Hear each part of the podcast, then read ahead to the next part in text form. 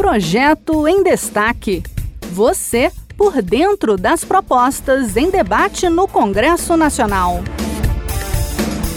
Em 2019, o Brasil tinha quase 7 milhões de pessoas sem enxergar ou com muita dificuldade para ver, segundo a Pesquisa Nacional de Saúde do IBGE.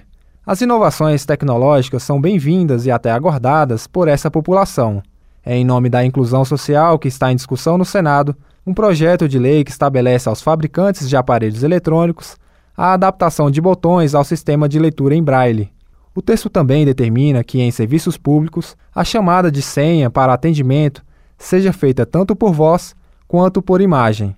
Entenda melhor na reportagem de Bruno Lourenço, da Rádio Senado. O projeto de lei que prevê a instalação de botões em braille nos painéis de comando de eletrodomésticos, eletroportáteis e eletroeletrônicos já foi aprovado pela Comissão de Direitos Humanos.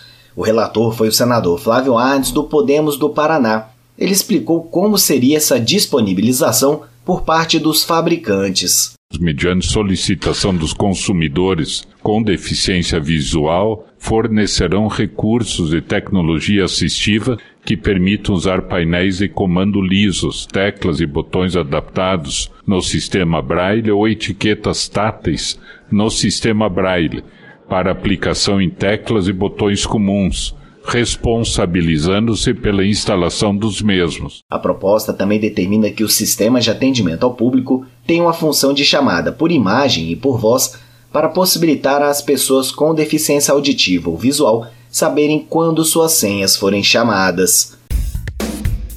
Este foi o projeto em destaque. A cada edição a gente traz uma proposta em análise no Congresso Nacional. Você pode acompanhar o andamento desses projetos e opinar sobre eles em senado.leg.br barra e cidadania. Até a próxima!